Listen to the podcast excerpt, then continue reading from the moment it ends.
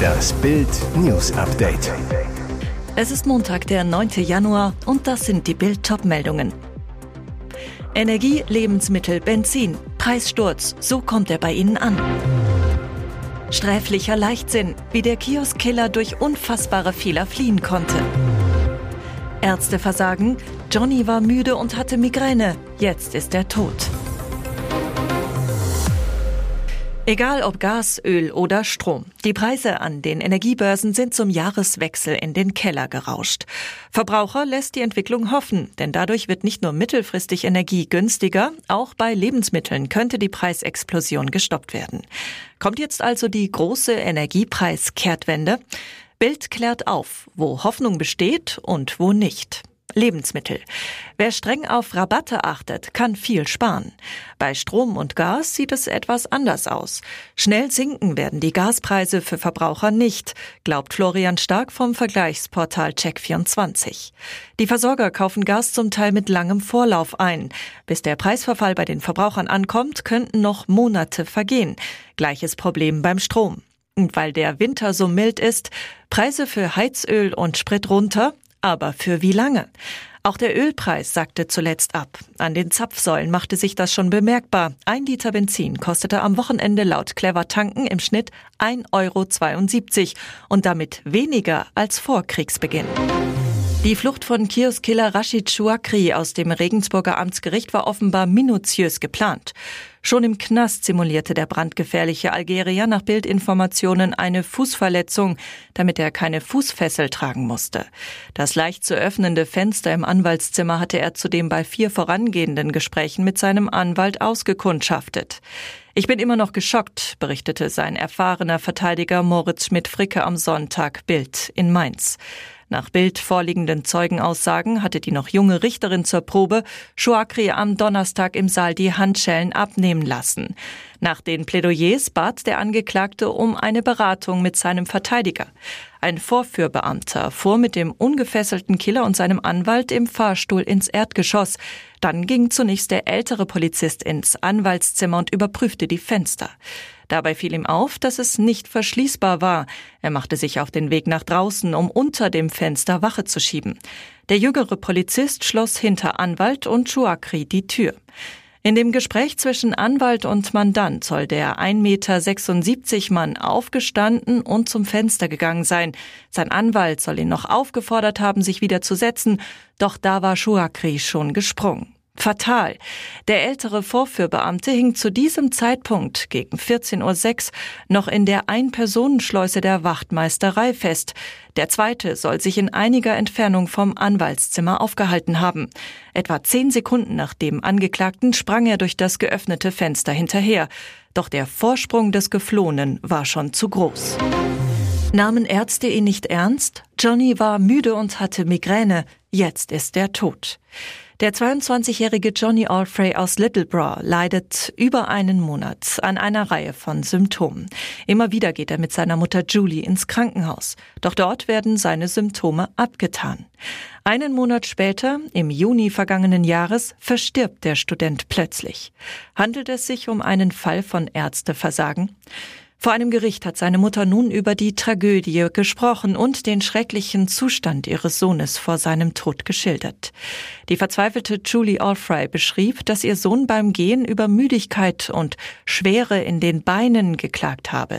Der Zustand von Johnny habe sich daraufhin massiv verschlechtert. Er habe sich ständig übergeben müssen, unter Migräne sowie Schlaf- und Essstörungen gelitten. Weiter erklärte sie, ein Arzt habe Johnnys Symptome auf Alkoholentzug zurückgeführt. Ihr Sohn sei darüber sehr frustriert und verärgert gewesen. Johnny habe lediglich ab und zu mal ein Bier mit Kumpels getrunken. Bei der Untersuchung soll zudem ein unregelmäßiger Herzrhythmus festgestellt worden sein. Angesichts von Johnnys Alter habe jedoch keiner etwas Schlimmes vermutet. In der Folge sei ihr Sohn von Krankenhaus zu Krankenhaus überwiesen worden. Ein Arzt hätte die Symptome als psychisches Problem abgetan.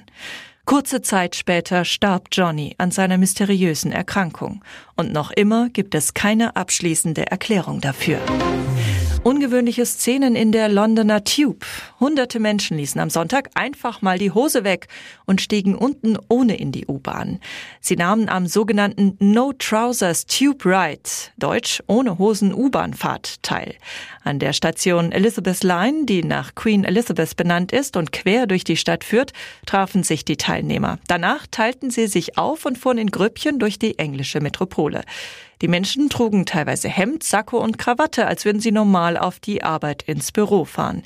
Aber untenrum war alles anders. In teils schrillen Schlüppis strömten die Teilnehmer über die Bahnsteige und Rolltreppen. Warum das Ganze? Vor 20 Jahren begann die skurrile Aktion in New York. Organisiert wurde sie damals vom Improve Everywhere, eine Gruppe für Comedy Performance. Ziel war es, den Fahrgästen ein Lächeln ins Gesicht zu zaubern. Und jetzt weitere wichtige Meldungen des Tages vom Bild Newsdesk. Diese Russenrache war mal wieder nur ein Fake. Der Kreml wollte den spektakulären Silvestererfolg der Ukrainer nicht auf sich sitzen lassen. Denn am 1. Januar um 0.01 Uhr attackierten die ukrainischen Streitkräfte mit dem HIMARS-Raketensystem einen russischen Militärstützpunkt bei Donetsk und töteten mit einem Angriff Dutzende, wenn nicht sogar hunderte Russen. Der russische Generalstab gestand 89 Tote ein. Ukrainische Quellen sprechen von über 400 toten russischen Soldaten. Die russische Propaganda schäumte. Militärkorrespondenten und Politiker sprachen von einer Tragödie, Waffen der Armee kriminelle Leichtfertigkeit vor. Und der Kreml. Am Sonntag veröffentlichte das russische Verteidigungsministerium eine nicht minder spektakuläre Erfolgsmeldung als Reaktion auf den verbrecherischen Schlag des Kiewer Regimes in den ersten Minuten des Januars 2023 habe man eine Vergeltungsoperation durchgeführt. Dabei habe der russische Geheimdienst Einsatzorte der ukrainischen Streitkräfte in der Stadt Kramatorsk aufgedeckt und erbarmungslos zugeschlagen. Infolge eines massiven Raketenangriffs, heißt es in der offiziellen Mitteilung, wurden mehr als 600 ukrainische Soldaten vernichtet. Kann das wirklich sein? Der finnische Reporter Antti Kuronen besuchte den Ort, den die russische Armee angegriffen haben wollte. Doch von Verwüstung und 600 getöteten Ukrainern war nichts zu sehen. Besonders bitter für die Russen. Sogar russische Militärkorrespondenten glauben den Behauptungen des Kreml-Verteidigungsministeriums kein Wort. Der Kriegshetzer-Kanal Militärischer Informant sprach auf Telegram von Betrug. Prinz wartete elf Jahre auf Dianas Rückkehr. Harry dachte, Mamas Tod wurde vorgetäuscht. Am Dienstag werden seine mit Spannung erwarteten Memoiren Spare endlich offiziell erscheinen. Das Buch ein Bruch mit dem royalen Protokoll. In der Nacht von Sonntag auf Montag aber stellte sich Prince Harry schon den Fragen von Journalist Anderson Cooper in seinem ersten US-Interview in der Sendung 60 Minutes beim Sender CBS. Dunkler Pullover, weißes Hemd. Prince Harry wirkt ernst, aber sehr bestimmt und trägt sein Innerstes, sein Seelenleben nach außen vor einem Millionenpublikum. Prince Harry behauptet, dass die Probleme zwischen ihm und Bruder Prince William nicht mit Meghan Markle begonnen haben. Vielmehr gehe die Fehde Jahre zurück. Prince Harry wiederholt außerdem seinen langjährigen Unglauben über den Tod seiner Mutter und seine Überzeugung, dass die Verstorbene tatsächlich irgendwo weiterlebte, Lange Zeit habe er sich geweigert zu akzeptieren, dass sie nicht mehr da war. Vielleicht ist heute der Tag, vielleicht ist das der Tag, an dem sie wieder auftauchen wird, dachte Harry, bis er 23 Jahre alt war. Er glaubte, ihr Tod sei vorgetäuscht worden und vielleicht Teil eines Plans. Ihr hört das Bild News Update mit weiteren Meldungen des Tages. Vor Gericht trug er Anzug, Schlips und war sich keiner Schuld bewusst. Nicht schuldig sei er in acht Anklagepunkten, behauptete Ex-Kryptokönig Sam Bankman-Fried. Nicht schuldig, seine Kryptowährungsbörse FTX an die Wand gefahren zu haben. Nicht schuldig, Hunderttausende Anleger um ihr Geld betrogen zu haben. Nicht schuldig, 11 Milliarden Dollar in Luft aufgelöst zu haben. Mindestens. Es ist der größte Finanzbetrug seit Bernie Madoff. FTX, eine 2019 gegründete Wechselbörse für künstliches Geld wie Bitcoin, war laut Anklage nicht mehr als ein Schneeballsystem, betrügerisch und unecht. Die Vorwürfe sind eines Bond-Bösewichts würdig.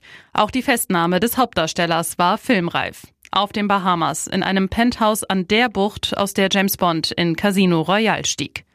32 Milliarden Dollar war seine Börse auf ihrem Höhepunkt wert, mehr als die Deutsche Bank. Supermodel Giselle Bündchen und Footballstar Tom Brady warben für ihn, Bill Clinton und Tony Blair setzten sich neben ihn aufs Podium, wenn er zur Krypto-Konferenz lud. Was für ein Albtraum für die Angehörigen. In Osthessen ist am Sonntag ein 16-jähriger Motorradfahrer tödlich verunglückt. Der Jugendliche knallte auf einer Landstraße gegen eine Schutzplanke. Ersthelfer konnten nichts mehr für den Jungen tun.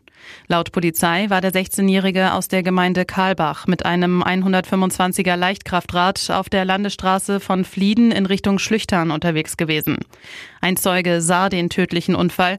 Zwischen der Ortschaft Kautz und dem Distelrasen rutschte dem Jugendlichen nach einer Rechtskurve mit anschließender leichter Linkskurve das Hinterrad des Motorrads weg. Es kam zum Sturz, der Fahrer knallte rechts gegen die Schutzplanke und starb. Laut Polizei war die Fahrbahn zur Unfallzeit nass. Auf Anordnung der Staatsanwaltschaft soll nun ein Gutachter den Unfallhergang klären.